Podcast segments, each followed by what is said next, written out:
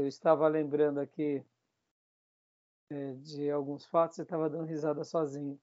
Falando sobre objetividade, né? Eu me lembro que no meu começo de ministério, eu preparava algumas mensagens mais evangelísticas para domingo. E assim, a minha preparação e o meu estudo, a minha lição de casa era legal. Mas quando eu acabava de pregar, irmãos, sentia que não acertava no alvo. E isso me gerava uma frustração, né? Eu falava, poxa vida, o que está faltando? Está faltando oração? Está faltando consagração? Está faltando? O que está faltando? E aí, então, é, quando eu notava assim que, por exemplo, né, algumas famílias iam ir, ó, oh, pastor, meu pai vai ir, minha mãe, fulano. Então aí a mensagem ela caminhava mais para uma mensagem mais de evangelismo, então eu me preparava muito bem para isso. Acabava o culto. E aí eu lembro que chegou uma época que eu literalmente desisti disso. Eu até queria fazer o culto de domingo como um culto mais evangelístico. E aí eu falei, não, tudo bem, aceito, como se tivesse derrotado, sido derrotado. E comecei a pregar mais do meu jeito mesmo, de consagração, oração. E as vidas começaram a se converter. Aí eu entendi, falei, amém. Falei, ufa, aleluia. É, é uma característica minha, sabe, irmãos? É, é, eu tenho muito mais facilidade de falar para a igreja, para obreiro, para líderes, para pastores, do que para é, no culto de evangelismo. Curioso, né? Eu tenho muita facilidade no evangelismo pessoal, ombro a ombro. Ah, isso eu não sei por que razão. Mas, por exemplo, pregar evangelisticamente, tenho uma paixão enorme por isso, mas não me sinto usado por Deus. Agora, modéstia à parte, falando num culto de ordenação, falando num culto para pastores, pelo amor de Deus, é um negócio. Eu sei que vai ser bênção, porque assim sai de mim, não é? É interessante, né? Então, o que, que eu entendo com isso? É vocação, né? É vocação. E naturalmente aí você vê crentes se convertendo, você vê gente desviada se convertendo, obreiros se consagrando. Na cajadada, que doideira, né? É, é, vocação. É, é, aí o que, que eu entendo comigo sobre isso? Objetividade pela vocação. Deus me deu um dom, que é treinar pessoas, que é lapidar pessoas, que é construir pessoas para o ministério. Então eu me sinto muito mais seguro. Porque porque isso não está em mim, está no dom de Deus na minha vida. Sabe aquela questão de você receber um dom e e simplesmente se deixar ser conduzido, né? Porque por que eu digo isso? Porque eu nunca imaginei falando para pastores. Aliás, eu nem imaginava ser pastor. Professor de seminário também nunca cogitei na minha vida. Então você vê como que é interessante, né? É Deus quem nos separa por alguma coisa e a gente só obedece, né? Eu estava dando risada ainda agora, lembrando das objetividades, né? Legal uma mensagem evangelística que eu fiz uma lição de casa tão boa, mas nenhuma alminha, nenhuma. Aí outro dia eu vou lá, dou a cajadada falando de consagração, de santidade, e as vidas se convertem. Explica. Não dá para entender, né? Não dá para entender. É, é, é, essas experiências me fazem rir, no sentido de, de, de dizer, Deus, obrigado, o Senhor é extraordinário, o Senhor a obra quem faz é o Senhor, a gente é só uma ferramenta, né, irmão? Então, eu estava lembrando disso. Bom, vamos lá. Consagração, né? Objetivo. O foco é a constante batalha contra o pecado. Levar o cristão a uma dedicação maior. Cinco, devocional. O objetivo da pregação é mais devocional. Dá ênfase na relação do cristão com Deus e espiritualidade. Os assuntos transitam em torno da adoração, oração, culto, meditação, contemplação, quietude, os temas devocionais são regados de espiritualidade. Pastor, é, eu tenho essa característica. Segue essa característica. Irmãos, não, não tem aqui. Quando a gente fala sobre objetividade, é, é para a gente ter o leque. Mas dentro da objetividade tem o quê? A identidade do pregador. o pregador ele vai ser o que ele é. Tem pessoas que, que é um evangelista nato. Por exemplo, o pastor que, me, que, que foi meu pai na fé, que me levou ao batismo, que me doutrinou, ele era um evangelista nato. Ele me discipulou nos caminhos cristãos, ele me fez crescer, foi fantástico. Mas ele era um evangelista nato, ele dava o testemunho dele todo mês e todo mês era diferente, era maravilhoso. Era maravilhoso. Era maravilhoso. Ele começava a falar coisas do testemunho dele, eu já sabia o que eu ia ouvir, mas era maravilhoso. Me, me explica isso. Ele era um evangelista nato. Pastor Orfeu era um evangelista dos mais magníficos que eu conheci. O viés dele é a evangelização. O outro já é um mestre. O outro já é um pastor, tirador de carrapicho, conselheiro. Pode ver. Tem a objetividade do sermão? Tem. Mas tem a característica pastoral. Estão entendendo o que eu quero dizer? Tem o pastor que é conselheiro. Ele sempre vai levar as pessoas a uma reflexão, a apontamentos, a identificação, a uma cura interior. É uma característica. Agora, esse pastor que é conselheiro, fala evangelisticamente? Fala. Fala com consagração? Fala. Fala sobre devocional? Fala. Mas ele é a característica dele. A nossa característica, a gente mantém ela. É que nem a personalidade. Pode ver que Deus salvou os apóstolos, limpou os apóstolos, mas a característica e a personalidade deles estiveram com eles.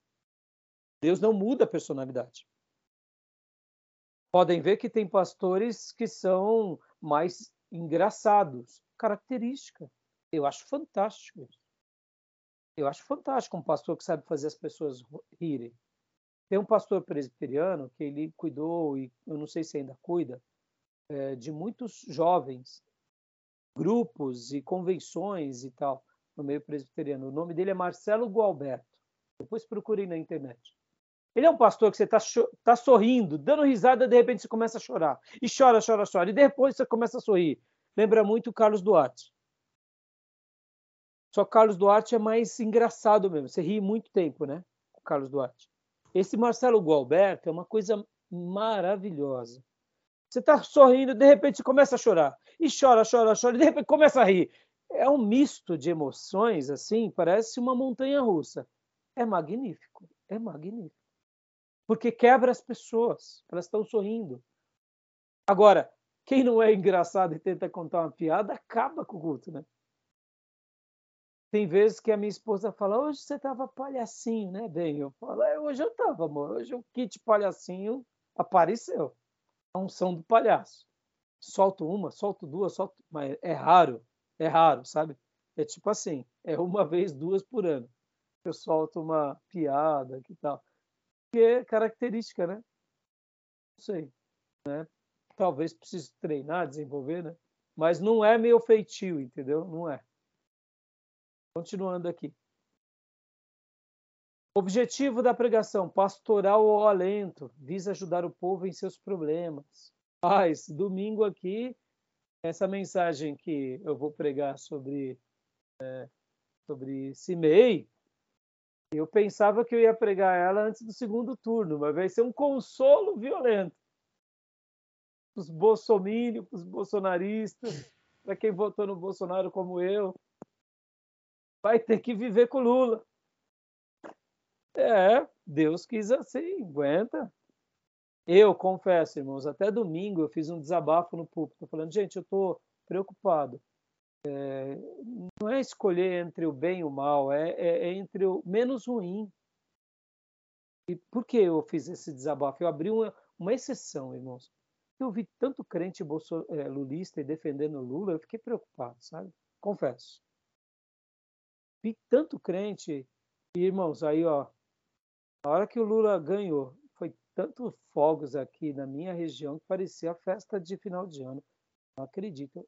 Ou seja, eu achava, no primeiro momento, que as eleições tinham sido fraudadas.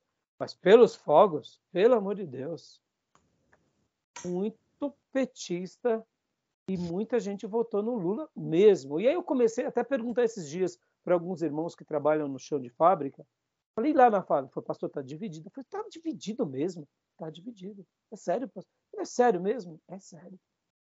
Eu achava que não. Eu achava que, que não era assim, mas, pô, irmão, ganhou, ganhou. Eu acho que eu achava que tinha sido fraude da mais descabida. Eu acho que, minha opinião, Supremo, a mídia foi desleal com, com relação à maneira democrática. No entanto, tinha muita gente sim do lado do Lula. Ponto passivo. Então esse domingo vai ser um consolo para os irmãos. Tem que conviver com o CIMEI. Que a gente tem, é, os bolsonaristas é tudo abissai, né? Com a cabeça dos, dos lulistas, né?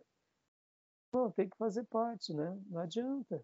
Agora, saber lidar, né? Vocês notaram também na região de vocês muito petista? Curioso, né? Porque no do culto, eu não, eu de verdade, eu não ouvi um barulhinho de fogos. Nada, nada, nada, nada. E geralmente o petista gosta de fazer barulho, né? É. Como o senhor mencionou aí, aqui, pelo menos na minha região aqui, eu não ouvi absolutamente nada. Eu não, tô, eu não moro muito longe do Dil. Não sei se o Dil ouviu para lá, mas eu aqui não ouvi nada. Você, Dil? Eu fui, assim que terminou o culto, eu fui deixar uma irmã lá em Judiapeba, né? Que eu tinha ido buscar uma irmã lá para participar do culto com a gente. Hum. Aí lá em Judiapeba eu vi, cara, uma festa, os petistas parando no meio da rua para dançar e para soltar fogos. Cara, aqui em Suzano Olha... mesmo foi, foi bem triste o negócio. A maioria aqui em Suzano é bolsonarista. Então, você vê, região, né? Eu fiquei admirado de Poá e Ferraz ser tanto. Eu confesso. Eu fiquei surpreso e quando virou o placar, que o Lula começou a passar na frente, já começou as explosões. Ah, bem, né? Mas na hora que realmente confirmou, tá eleito, parecia Natal. Eu acho que no Natal não teve tantos fogos na minha região quanto foi ah, na vitória do Lula. Eu falei, ah, falar o quê? Falar o quê? E aí realmente eu vi. Então, assim, né, tem, tem coisas que a gente, voltando a falar, né? Esse, esse domingo os pastores vai ter que, ó, mensagem pastoral de alento. Faz parte, irmão, dos assuntos que giram em torno do sofrimento, medo, morte, perdas, adversidade, política, dúvida, desespero, preocupação, política de novo, paz interior, traumas, culpa, solidão e ansiedade é trabalhar a esperança no meio do povo. O povo espera ouvir algo que o ajude a enfrentar os temporais da vida. Irmãos, eu queria muito que o Bolsonaro continuasse, mas olha, Deus não permitiu. Votei nele no primeiro mandato, votei nele agora. E sabe o que eu acho que foi mais fantástico de tudo? Criou-se um novo modelo político no nosso país. Né, vocês ouviram falar isso. A direita nasceu no nosso país. Eu, eu confesso para vocês que muitos colegas e muitos irmãos sempre foram de direita, mas nós nunca tivemos o movimento de direita. E aqui não é os bolsomínios, nem os bolsolovers, nem os bolsonaristas, mas foi a ideia. Qual foi a ideia que foi, nasceu? Deus, pátria, família e liberdade. Consolidou. Foi fantástico. Pode ver, o povo está democrático. O povo está com a bandeira. Lembra? Isso, olha, é, é, é, é lindo de ver. As pessoas estão amando, estão chorando que votou. Estão chorando e chorando mesmo. E estão querendo fiscalizar o PT, estão querendo fiscalizar. Isso é lindo.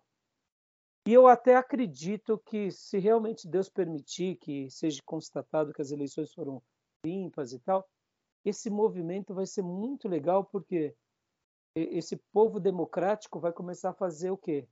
Vai ser, sempre ser os próprios fiscalizadores da vida pública. Para o centro, para a esquerda e para a direita. Porque assim, pastor, o senhor é mais o quê? Não, eu sou, eu sou direita, mas eu posso dizer que eu sou centro-direita. Porque eu não sou kamikaze de defender por defender cegamente Vocês me viram aqui no começo dos módulos passados falando até de alunos nossos aqui que começavam a levantar a bandeira e falavam menos.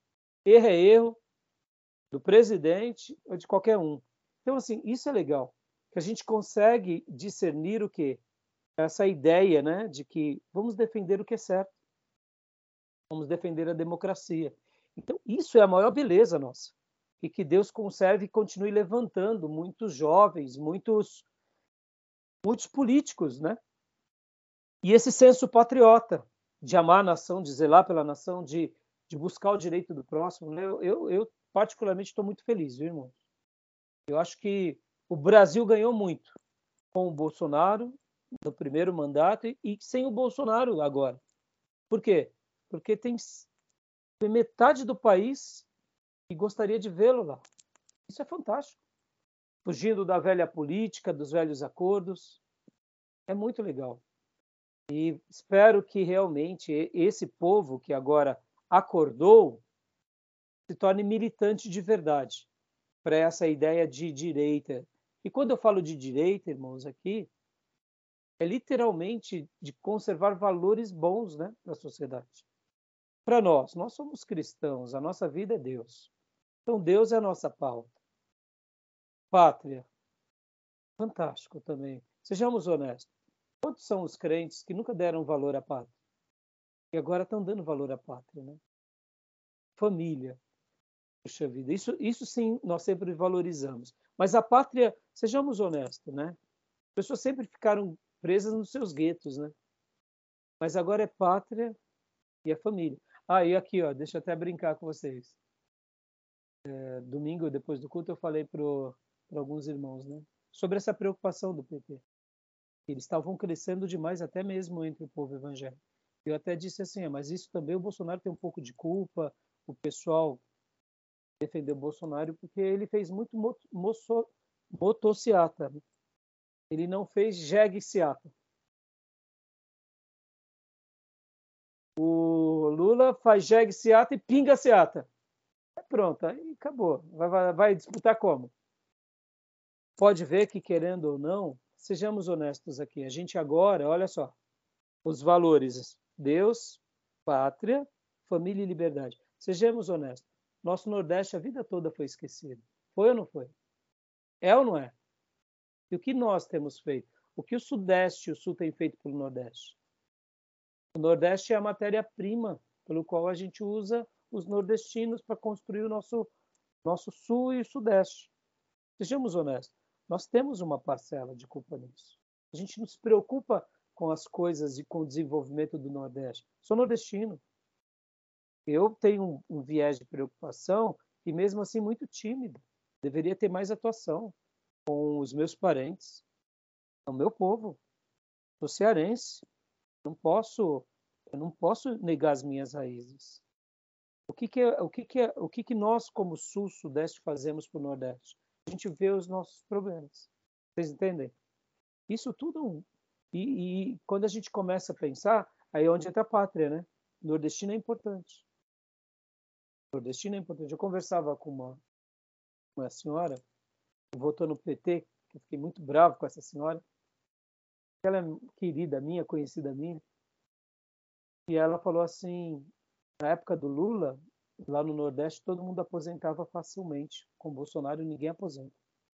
São detalhes. Eu sei que é um problema, mas pensa como o nordestino está lá no sertão. Entendeu? No governo Lula, facilitava para aposentar. No governo Bolsonaro, não estão conseguindo. Você entende o que eu quero dizer? Então, são detalhes que parece que não, mas quem está aqui no Sul e Sudeste tem mais válvulas de escape. Quem está no Nordeste, não. Né? Então, fica aí. Jegue Seata, sem pinga Seata. Pingado Seata. Pode tomar pingado com eles. Mas pinga não. Tá bom, meus irmãos? Continuando aqui, senão. Pastoral e alento. Esse domingo é só consolo. Agora vamos falar. A gente falou dos objetivos, vamos falar da ideia, né? Leia para nós, pastor Johnny, a ideia é a forma sob a qual um objetivo é percebido em nossa inteligência. É a sua verdade central e fundamental, Dela nascerá o tema, título e proposição, que serão tirados ou incluídos no texto. O objetivo e a ideia estão muito interligados, né? Você tem um objetivo, que nem o meu objetivo esse domingo foi falar sobre oração. Qual foi a minha ideia? Foi mostrar que por meio daquelas orações Deus realizou milagres usando pessoas. Pum! Essa foi a ideia. Essa foi a ideia. O objetivo era a oração. Era mostrar o episódio da oração, quebrantamento, da súplica, da importância, que é uma promessa da parte de Deus. Mas e a ideia? A ideia foi isso, que logo depois que ele ora, Deus manda o sai, Deus protege os filhos dos sacerdotes, Deus manda Ziba para mandar o mantimento para que eles saíssem, atravessassem o Jordão, fossem para qualquer lugar. Deus providencia Barzilai para cuidar do povo enquanto eles estavam ali no Vale do Jaboque. Ah, detalhe, hein? Olha que interessante. Barzilai estava onde? Em Manaim. Manaim é do lado do Vale do Jaboque, é do lado de Peniel. Aí eu concluí a mensagem dizendo: na vida de Davi começou no Monte das Oliveiras e acabou no Vale do Jaboque. Veio ter a vitória. Aí foi um, foi foi um, foi um toque artístico, né? Claro. Mas, assim, tem a ver, né? O Vale do Jaboque, Manaim, Peniel. A nossa vida, né? Então, a ideia. A ideia ela é importante. Pastor, na hora que a gente está construindo, a gente se perde. Puxa, você se perde. A mensagem de domingo que vem, a minha ideia é uma. Eu estou tentando destrinchar. Está mais fácil a mensagem do dia que eu vou pregar lá no Nildo do que eu vou falar é, domingo agora, para vocês terem uma ideia. Não é que está mais fácil, o assunto está mais. Eu estou mais seguro para trabalhar. Porque eu tive uma ideia.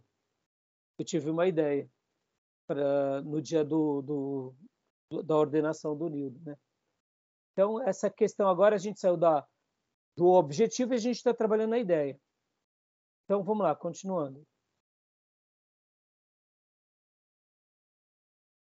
Com a ideia. Pode ler para nós, pastor Dian. Vamos lá. Devemos perguntar: qual é a grande ideia? O que devemos extrair desse texto? Observação: os pontos de subdivisão devem fazer parte desse grande pensamento. Aí tem uma última linha aqui que eu acho que você não consegue ver. Temos que ter a capacidade de sintetizar um único tema. Minha esposa é muito boa para essas coisas, tanto para o objetivo quanto para a ideia. Percebam, irmãos, tem hora que você vai chamar a ideia de objetivo. E, e o objetivo vai, vai se tornar sua ideia. Entenderam? Elas vão trabalhar numa certa correlação, porque o objetivo te leva a uma ideia. A ideia te dá um norte para o seu objetivo. Então, quando ele, o, o nosso é, pastor montou esse slide, que é o professor Sérgio Mascarenha, ele está dando, eu diria, palavras sinônimas com, com conceitos diferentes. Uma coisa é o objetivo, outra coisa é a ideia, mas para fortalecer essa construção em nós, para a gente ter a convicção. Porque pode parecer simples, mas muitas vezes a gente a gente se perde com as ideias. A gente pega uma ideia, pega duas, pega três, pega quatro. Vocês estão entendendo? E quando vai ver, a gente põe tantas ideias que em um sermão viram três, quatro sermão, sermões. Parece simples, mas é porque faltou o quê? Faltou essa clareza das ideias.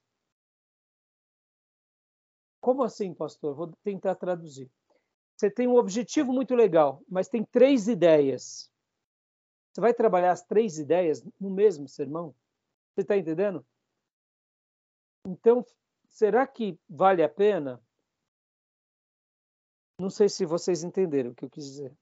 No primeiro momento, eu, eu realmente estava confuso, fiquei um pouco confuso aqui, porque para mim ideia e objetivo uh, me parecia ser a mesma coisa. E agora o senhor falando, até dando um exemplo da pregação da oração, uh, o tema central, ou seja, objetivo, oração. mas aí dá para a gente criar ramificações, né? Então, me parece que a ideia é uma ramificação desse, desse objetivo. Exatamente. A ideia é uma ramificação que você vai trabalhar para sedimentar o objetivo. É óbvio que tem vezes que a sua ideia se torna. É, é ela, é... Deixa eu dar um outro exemplo aqui para vocês, bem simples. Quem nunca fez um sermão vai descobrir isso na prática, mas quem já fez sabe disso. Tem sermões que nascem com o título. Pum! Nossa! Vem o título, aí você do título você constrói o sermão. E tem sermões que nascem como uma ideia ou como um objetivo. Você nem sabe qual vai ser o título. Nem tem o título. Você só sabe o seguinte: hoje eu vou falar sobre isso. Esse é o tema. Eu sinto no meu espírito que é isso. É para eu falar isso. Como que eu vou pôr esse? O objetivo é esse. Qual será a ideia? Não sei qual é a ideia e nem muito menos o título. Entendeu? Pode ver. Da onde você começa o desenho não importa. É natural que quando nós pensamos sobre sermão e estrutura, a gente quer primeiro a cabeça, o tronco, os membros superiores e os membros inferiores. Beleza, fizemos o um bonequinho. Mas seria errado começar desenhando pelo pé? Não, de repente você consegue, você visualiza um pé de uma forma que você fala: nossa, esse pé aqui, eu tive uma ideia de um pé. Aí você começa a desenhar um pé. Você fala: é, é, é o pé. Isso aqui é o pé. É um pé diferente. É um pé é o pé da, da, da, da figura de Nabucodonosor, da imagem lá que ele viu no sonho. Aí você fala, é o pé. E que mais? Eu não sei que vai ser a cabeça. Como... Aí você começa por ali, você vai dando asas à sua criatividade. Pastor, é, por que isso acontece assim? Acontece porque Deus nos guia de forma única. Pastor, é assim mesmo? É assim. Pode ver que Davi, quando fala para Zadok, fala para Abiatar, quando eles estão ali com a arca, ele diz: Não, não, levem a arca para Jerusalém, porque se Deus se alegrar de mim, eu volto. Se ele não se alegrar, eu cumpro a vontade. Ele não sabe. Davi não sabia do que iria acontecer. A vida e a morte estavam diante dele. Ele não ficava declarando fé estúpida. Podem ver que existem é, situações em que Paulo está fazendo as suas viagens missionárias, eles querem ir para um lugar, ora eles dizem, Satanás nos impediu. Ué, Paulo viu que Satanás impediu e aceitou a derrota? Não parece loucura? Parece. Imagina um pastor bobinho falando com Paulo. O que, que o pastor bobinho falaria? Paulo, Paulo, vigia, Paulo, ora, jejua, expulsa o mal. Acho que Paulo falaria assim, ai, besta. Putz, seu idiota. Você não...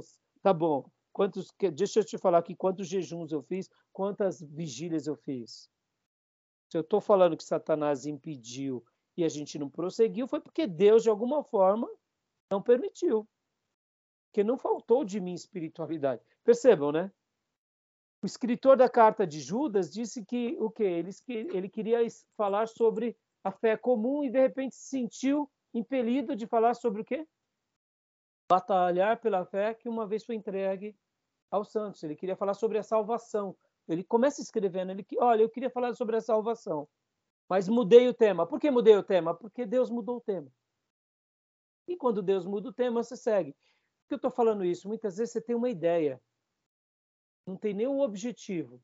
E dentro da ideia, depois você vai chegar no seu objetivo e vai construir as coisas. Tudo pode acontecer na elaboração do sermão. Por isso que quando a gente fala sobre objetivo e depois a gente fala sobre ideia, a gente está sendo está dando essa ideia didática como progressão. Mas isso não significa que não possa vir primeiro a ideia. Estão entendendo?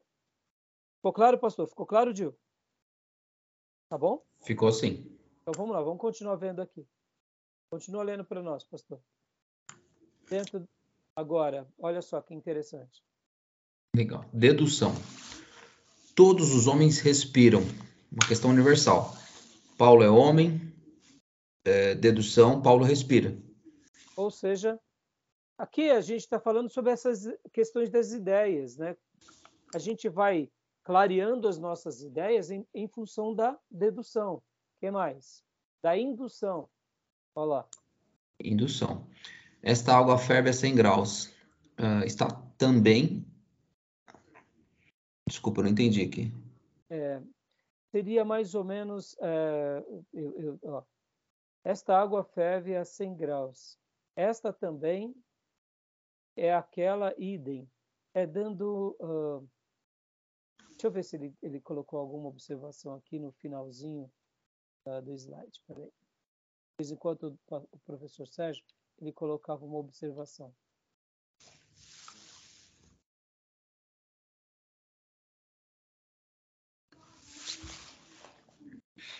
Ele não colocou, não. É, eu não sei o que ele quis dizer agora. Não me... Dedução, indução. Deve ser isso. A água ferve a 100 graus. É uma ideia universal, né? É, esta água ferve a 100 graus. Esta também, eu não entendi de dizer, não estou relembrando agora. Desculpa. Indução, ah, para mim é praticamente quase que a mesma coisa. Deve ser tudo que chega a 100 graus vai ferver. Deve ser isso. Indução. Deve ser isso. Né? A água ferve a 100 graus. Uma ideia universal. Esta água ferve a 100 graus. É. Depois vou até perguntar para ele. Ainda dentro da ideia. Então vamos pular, tá bom? Tudo bem? Ah, vocês pararam de ver, né? Quer falar? Fugiu aqui. Ah, tá.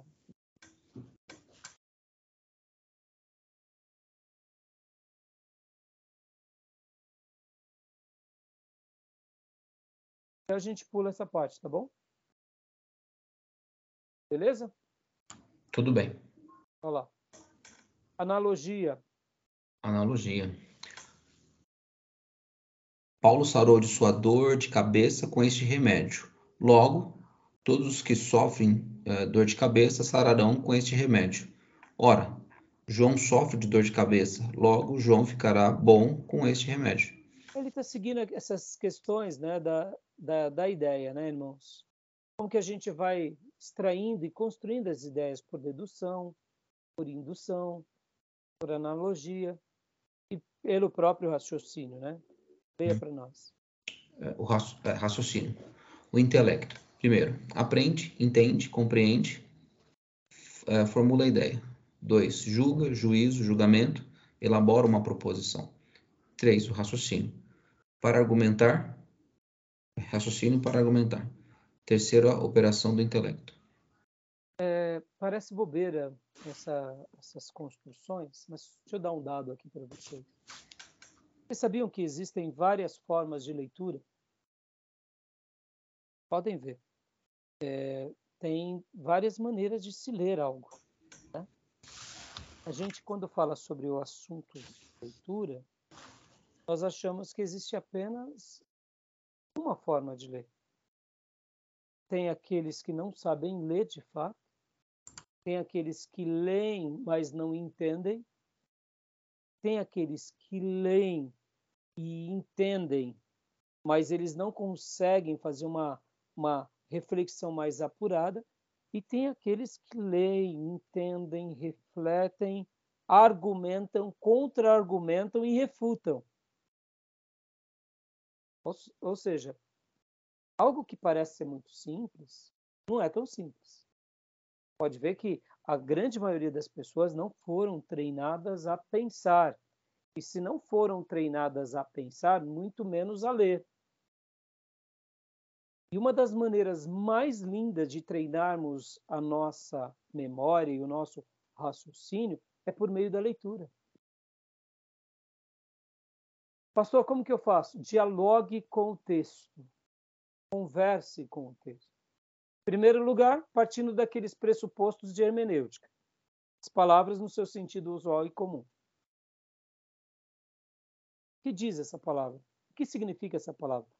No meu bloco anterior, eu falei sobre quando eles iam para o Monte das Oliveiras, o lugar que se adorava a Deus. Pegamos o texto adorar no original e eu ensinei para você que a palavra no original adorar ou adoração também ela é traduzida em muitos outros textos e passagens bíblicas como ajoelhar-se, inclinar-se. Vocês aprenderam. Então, toda vez que vocês lerem numa versão bíblica adoraram, de repente vocês pegarem numa outra versão e ver prostraram, pode ser feito. Interessante, ó. Então, a leitura, quando você começa a, a, a evoluir a leitura com base no, na, na capacidade de entender palavras novas, depois, de construir ideias, contra-argumentar com o autor, refutar o autor, isso é fantástico. Porque a gente vai sendo treinado. Se eu sou treinado com um livro, quanto mais com uma pessoa. E é isso que vai ficando um diálogo mais inteligente. Pode ver que a gente, é, até mesmo nas nossas discussões, né, as pessoas elas são tão pobres de, de discussões inteligentes que elas discutem é, não ideias, elas discutem pessoas. Vamos lá. É, é esse momento polarizado que a gente está vivendo em esquerda e direita.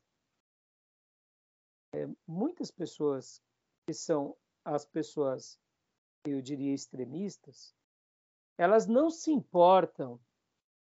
Olha lá, aquele grupo é do meu oponente, eu nego o que ele faz.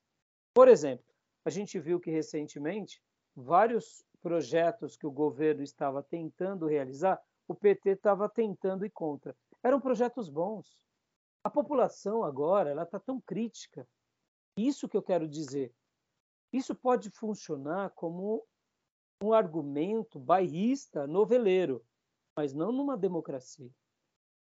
Na hora em que, agora, por exemplo, o governo opositor está no controle e vai dar as cartas, o grupo que é o oponente, se é um grupo maduro, no momento que esse governo está dando as cartas e aquilo é bom para o país, eles têm que endossar. É simples. Porque eu sou contra o partido, eu sou contra as manobras, eu sou contra aquelas pessoas, mas eu não posso ser contra a nossa nação. Aquela ideia. Quer ver? Tudo isso parece bobeira, mas tudo isso é muito útil para nós. Isso é muito importante para nós. Para a gente enriquecer nos nossos acervos do? De, de raciocínio, de contra-argumentação, de debates. Tá bom, meus irmãos? Continuando aqui, então.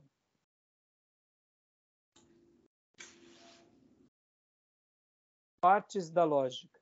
Leia para nós, pastor. Enquanto pensamos, uh, enquanto símbolo, no caso, enquanto pensamos ideia, juízo, raciocínio. Enquanto símbolo, termo, proposição e argumento.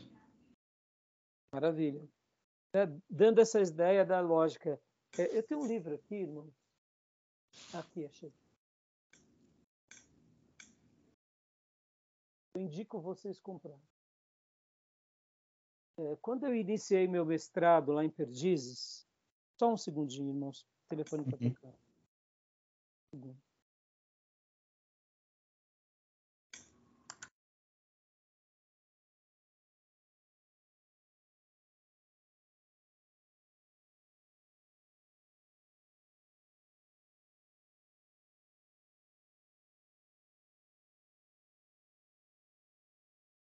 Eu estava dando um recado para o meu filho, que ele já chegou, e eu disse para ele, indo. Voltando, eu comecei meu mestrado em Perdizes e eu não terminei, mas eu tive é, uma matéria e o professor nos deu esse livro, Senso Crítico. Ele é um livro dado nas universidades, é um livro secular. Ele trabalha muito sobre essa, é, essa ideia de nos levar a ter um senso crítico em tudo. Uh, dentro da filosofia, existe também a questão. É, pode ver que a filosofia, uma pessoa muitas vezes ela, que ela é um, é um bom filósofo, ele tem bons argumentos. Por que ele tem bons argumentos? Porque ele sabe uh, interagir com o quê? Com essa ideia de analisar criticamente um pensamento, um argumento. Então, não tem como você ser um cientista, por exemplo, e, e quando uma pessoa começa a fazer um mestrado e ela vai para o doutorado, o que, que é o mestrado, irmãos? O mestrado nada mais é do que levar aquele aluno a ser um cientista na área que ele está desenvolvendo. Por exemplo, olha que interessante. Qual é a diferença de um curso bacharel para um mestrado para um doutorado? Quando você acaba um curso bacharel, você faz um TCC. Você faz um trabalho de conclusão de. Você é fundamentado em uma área. Por exemplo, no caso de vocês aqui, vocês estão sendo fundamentados em teologia livre, que não somos reconhecidos pelo MEC, levando vocês a se fundamentarem nas doutrinas ortodoxas que os nossos pais da igreja, e aqui principalmente depois da reforma protestante, os grandes líderes do passado se apropriaram. Ou seja, qual é a proposta nossa? Assim como eles foram fundamentados nas Escrituras, a proposta é fundamentar vocês nas Escrituras, nas mais variadas matérias, na arqueologia, na geografia, na homilética, na hermenêutica, na teologia sistemática, é, é, na ética, na teologia pastoral. Então, vocês criam uma base.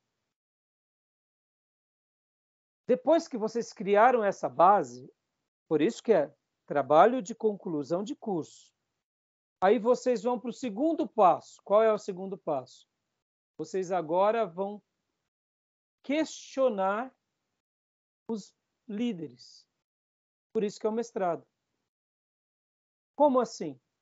Enquanto vocês estão fazendo um curso superior, seja ele qual, qual, qualquer um que seja, seja no direito, seja na, na na engenharia, na matemática, na, nas letras, você está sendo fundamentado naquele princípio. Podem ver. Você é universitário? Sim. Você é universitário? Não. Então você não tem formação básica. Não é assim? As pessoas não têm? É assim. Então, o nosso curso médio em teologia aqui é um curso médio, mas ele é de nível bacharel. Então, vocês podem dizer vocês têm formação básica. Qual? Sou um teólogo. Sou um teólogo. Agora, que tipo de teólogo vocês são? Vocês são teólogos que foram fundamentados em cima de uma outra, de uma base. Pode ver que a gente vem estudando vários teólogos bons. Para quê? Para fundamentar. Por que eu não pego um teólogo ruim e jogo para vocês e falo, vamos refletir com ele, pensem com ele? Vocês não têm uma fundamentação ainda para contra-argumentar. Por exemplo, vamos contra-argumentar contra os liberais. Ora, eu primeiro tenho que fundamentar vocês para depois vocês irem contra-argumentar com os liberais. Senão, talvez um pensamento liberal atrapalhe vocês. Estão entendendo? Vamos lá. No direito é a mesma coisa. Você é fundamentado no direito, nas leis. Você é fundamentado na, na enfermagem. Você é fundamentado na medicina. Por isso que você se torna, uh, uh, né, é, você agora é de nível superior, porque você se especializou em uma área, na contabilidade, na economia, uh, e aí vai. Depois que você é fundamentado, agora você vai para o mestrado. E no mestrado você não faz TCC. Olha que interessante. No mestrado, você faz uma dissertação de mestrado. O que, que, o, que, que, o, que, que a pessoa do mestrado faz? Aí agora ela vai pegar a base que ela tem e ela vai dialogar com as outras bases. Ah, ela vai pegar os pensadores e ela vai fazer esse trabalho de confronto. Que agora ele já foi fundamentado, então ele pode defender. Então ele vai defender as teses e vai negar as outras teses. ou melhor, as discussões. É por isso que você faz uma dissertação de mestrado. Você disserta sobre. Olha que interessante. Por que somos ortodoxos? Por que não acreditamos no liberalismo? Isso é assunto de dissertação de mestrado. Por que o meu ponto é esse, não é aquele? Aí entra dissertação de mestrado.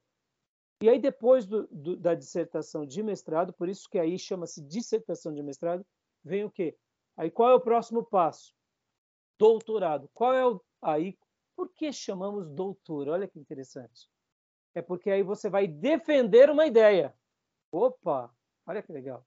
Você sai da fundamentação, você dialoga com as correntes que existem e sustenta o seus, sua postura. Que então você está dialogando. E agora no doutorado você defende a sua tese. Você agora é uma voz que sustenta e que você agora não só faz esse diálogo, esse contraponto, mas agora você defende a sua ideia. Por isso que você tira, então, a tese de doutorado e se torna um doutor. E depois, pastor, aí vem pós-doutorado, entendeu? Aí é coisa já de. de, de né? Imagina, irmãos, né? Só de alguns mesmo. Chegar lá já é difícil. Vocês entenderam como que é a construção? Você é fundamentado em algo, depois você dialoga e depois você defende a tese. Senso crítico. E por que eu comecei falando tudo isso? Irmãos, a gente precisa ter essa clareza conosco.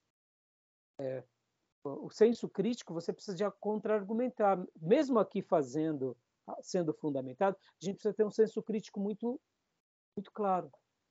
Para quê? Para a gente poder avaliar, questionar, aprender, ampliar e somente o senso crítico para nos dar isso, né? que seria partes da lógica. E o senso crítico vai ensinar isso, né? enquanto, pen, enquanto pensamento, a ideia, juízo, raciocínio, enquanto símbolo, é um termo, é uma proposição, é um argumento. E dentro desse livro, né, deixa eu até mostrar aqui para vocês, que semana passada, quando o pastor Johnny falava assim, ah, não dá para ver o, o livro direito, é porque a tela estava, eu estou dividindo com vocês, eu vejo a tela completa. Quando eu mostrar um livro, vocês me pedem para eu. Ó, esse é o livro, Senso Crítico.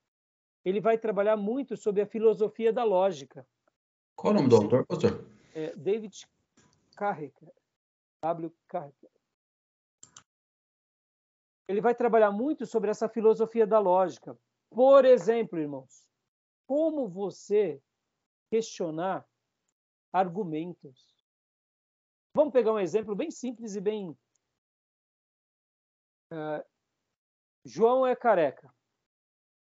Eu conheço muitos João, João, João, muitas pessoas chamadas João. Logo, todos os João que eu conheço são careca. Parece bobeira, não é? Não é uma coisa boba. Aí eu te pergunto, uh, essa ideia, quando eu trago dessa forma, não parece ser boba e tola? Claro que não. Você conhece vários João? Eu conheço vários João. Todos João são careca, porque eu apresentei um João careca. Olha como é uma ideia. Mas vem cá, na política não é feito isso? Exato. Na igreja, um lobo ou uma pessoa mal intencionada não faz isso? Deus prospera. Eu fui prosperado. Logo, todo mundo que teme a Deus como eu tem que ser próspero. Se você não é próspero, você não teme como eu temo. Senso crítico. Quando eu falei da careca, ficou bem claro, mas quando eu falei da prosperidade, pum, já é ou não é? Percebam? Dentro da igreja, quando a gente lê a Bíblia, a gente vai ver que todos os servos de Deus do passado tinham um senso crítico apurado. A verdadeira igreja nos eleva a ter um senso crítico apurado. E quando a gente lê a Bíblia e deixa a Bíblia falar da forma com que ela é, a gente vê, por exemplo, no texto que eu disse de Davi há pouco, Davi falando para Zadok e Abiatar, ele não usa da fé burra, ele usa da fé inteligente. Se for do agrado de Deus e se Deus ainda viver em graça, eu volto. Ele era o rei, ungido, já tinha feito muitos salmos, muitos poemas. Ele não podia declarar fé burra? Podia. Mas por que ele não declarava fé burra? Porque a nossa Bíblia não faz a gente declarar fé burra. A gente não declara fé burra tolamente. Nós cremos em profetas, nós cremos no sobrenatural, mas tudo isso é inteligente, porque a gente acredita num Deus poderoso, nós acreditamos em milagre, nós acreditamos que a Bíblia é um livro de inteligência, no sentido assim, Deus se revela. E a gente não fica declarando fé estúpida ou andando sobre as águas simplesmente porque Pedro andou sobre as águas. Quem, quem você já viu que andou sobre as águas? Por que não é uma prática nossa nos nossos batismos a gente orar para andar sobre as águas? Porque a gente não é burro, ali foi uma ocasião. Por que a gente não pega um cajado e bate na piscina para abrir a piscina para todo mundo ver que Deus é poderoso? Porque a gente crê em milagre, a gente crê que Deus usou um peixe para engolir Jonas com propósito, mas isso não significa que a gente vai jogar onde tem tubarão, onde tem uma baleia. A gente não é burro. As pessoas acham que a gente é crente e a gente é burro. Ou seja, muitas vezes a gente, na nossa forma simplória de fazer igreja, a gente leva as pessoas a crendices e a burrice. E isso é importante para nós também, ter um senso crítico elevado. Então, dentro dessas ideias, pregador, ele não pode sair, deixar, mesmo pelo calor da oratória, se perder. É claro que no calor da oratória, principalmente de um tema de milagre, de oração, de resposta, a gente esbraveja. Mas a gente não é porque a gente esbraveja, fala com autoridade, que a gente está sendo insano. Que a gente está declarando fé burra, profetizando tolice para agradar as pessoas. Então, é, é, voltando aqui para o assunto, são, e tudo isso, irmão, são partes da lógica, entendeu? Ficou claro agora? Tudo bem? Tranquilo? Fizeram com a Michelle Bolsonaro, lembra? Qual, qual, qual aí. Eu não vi. É, ela foi numa igreja e Ah. profetizaram sobre ela que é, Bolsonaro seria vitorioso, ela seria a primeira dama e tal, e tal, tal, e tal, tal. Meu Deus. Então, você sabe, é, é, Gil, eu, eu, tudo pode acontecer, né? Ainda pode ser revertido, pode ser descoberto, não sei. Então, vamos dar o direito da dúvida, mas sejamos honestos aqui, sejamos inteligentes. O pessoal faz isso mesmo. Eu acho que Faz, faz deliberadamente. deliberadamente, sem temor. E aí onde entra, aí onde entra o que eu falei, eu, vamos falar aqui o mesmo termo. Eu sou um pastor de centro-direita. Eu critico o tempo todo. entendeu? Eu não, eu vejo uma coisa dessa, eu falo, tá bom. Numa hora como essa, eu colocava esse esse profeta, ou essa profetisa, vamos se- supor se se consolidaria, se consolidar, se- seja consolidado realmente o Bolsonaro não vá, e assuma o Lula, etc e tal, seja o governo do PT e depois o governo do Alckmin. Supondo que não eu disciplinaria esse pastor, eu disciplinaria esse profeta. Em nome de Deus. Concorda? É o justo. É, Agora vem lá. Se faz deliberadamente e não se corrige adequadamente. Me desculpem, eu não sirvo. Entendam, viu, gente? Entendam, amados irmãos, futuros alunos que forem ver esse vídeo. Eu amo os nossos irmãos, eu não sei quem fez essa profecia. Tenho um profundo carinho e zelo por cada crente, por cada igreja. Mas eu também tenho um profundo carinho e zelo por Deus e pela palavra. Quando a gente fala em nome de Deus, seja quem for, tem que ser disciplinado. No mínimo, tem que ser corrigido. Se a pessoa cair em si, pedir perdão, foi Deus impede de dar o direito da dor. Isso que eu digo. Eu não sirvo para viver no meio de um povo que faz vista grossa. E para mim isso é uma afronta à minha fé, aos princípios sagrados. Pastor, o senhor não vai viver com esses irmãos? Claro que vou. Mas assim, por exemplo, eu, eu, não, eu, não, eu não caminharia com, com essas pessoas. Eu não uniria o meu povo com essas pessoas. Por quê? Porque isso, isso, nos, isso nos põe para baixo. A gente vai vendo coisa errada e aceita. Aí depois eles apontam o dedo no erro do vizinho. Mas como que eu vou apontar um dedo alheio se eu não corrijo os meus? No momento que eu corrijo os meus, eu não preciso ficar apontando o dedo dos outros. Porque eu, naturalmente vai ser uma coisa que a gente eleva para cima. Estou dizendo que a gente não possa. Mas perceba, a gente gosta muito de apontar o dedo dos outros, falar do ídolo dos outros, mas não arruma a nossa casa. A gente tem que arrumar nossa casa para falar do, dos demais, entendeu, irmão? É assim que eu enxergo o pastorado, entendeu? É assim, para mim, é, tá dentro do meu dom. Tá dentro do meu dom. Para isso que Deus me pôs aqui para dar aula, né? Treinar obreiro, entendeu? Esclarecer essas coisas, porque é o nome do evangelho, né? Tá bom? Então, continuando aqui, irmãos, né, partes da lógica. Continuando. Diante da verdade, temos um estado de ignorância, estado de dúvida, estado de opinião e estado de certeza e evidência. É normal não sabermos de algo e por isso sermos ignorantes sobre o tema.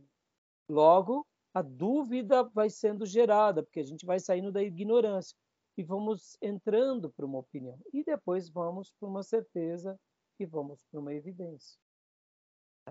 Lembra, pastor Johnny, que numa aula, quando eu falei sobre, uh, numa aula de hermenêutica, eu falei sobre a política ser arte ou ciência, aí eu falei muito sobre a arte, você citou sobre o mau caratismo, é isso. Política é arte, é, mas ela não precisa ser arte com mau caratismo. Né? Pastorado, ele é, é, é, é ciência e arte, mais arte, mas não precisamos ter mau caratismo. Então, é importante a gente ter uma clareza sobre essas coisas. Não é porque é arte, não é porque é uma coisa que a gente vai ter mau caratismo. Tá bom? Então, continuando aqui.